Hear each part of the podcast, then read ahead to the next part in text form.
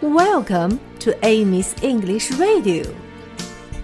Hi, everybody. How are you today? 小朋友们，Be careful on the road.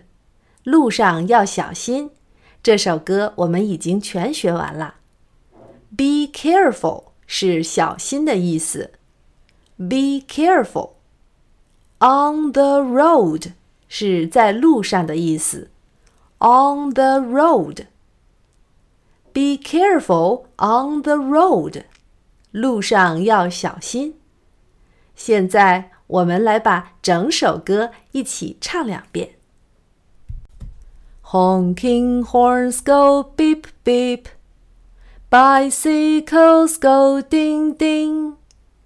Look both ways when you cross. Careful, careful of the cars. Red light tells you to stop. Yellow light is on wait.